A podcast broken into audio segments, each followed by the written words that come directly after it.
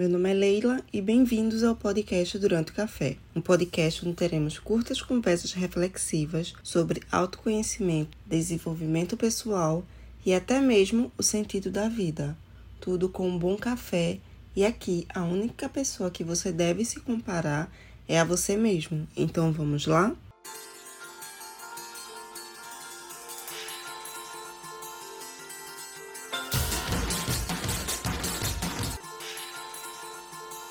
E bem-vindos a mais uma semana. O episódio dessa semana tirei novamente do livro Cinco Níveis de Apego, de Dom Miguel Ruiz Júnior. Maravilhoso esse livro.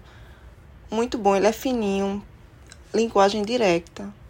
E você vai absorver muita coisa boa nele. O trecho de hoje vou falar sobre os narradores.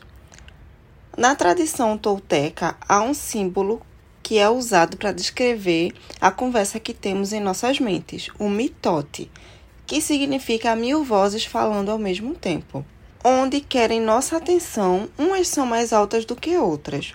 Umas nos falam a verdade, enquanto outras nos trazem distorção. Vou usar narradores como tem no livro. São a personificação dos nossos apegos às coisas, às ideias e às crenças dão sentido do nosso passado no hoje, no presente. Do mesmo jeito que nos leva ao futuro, com as preocupações.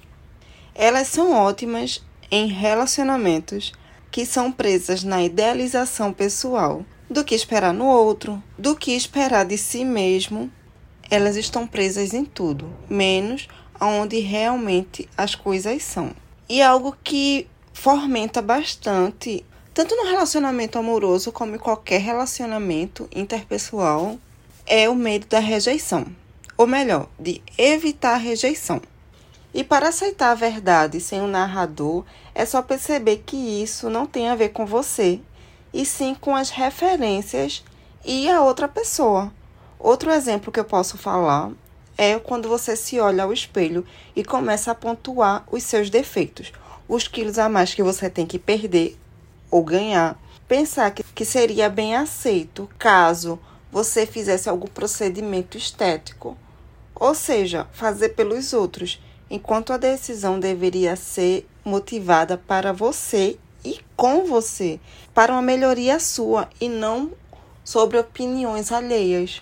A tarefinha dessa semana é você escutar esses narradores. Você realmente precisa parar e escutar e ver qual é o fundamento dele se ele é por você, para você, ou são vozes onde você quer uma perfeição para agradar os outros.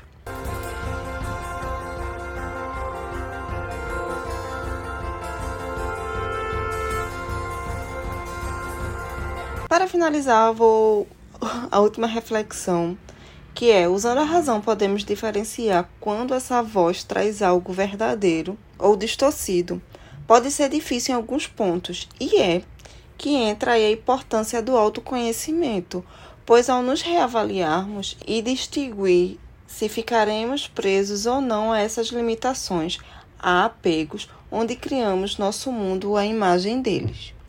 Qualquer coisa, estou lá no Instagram, arroba Durante Café. Até semana que vem. Beijo!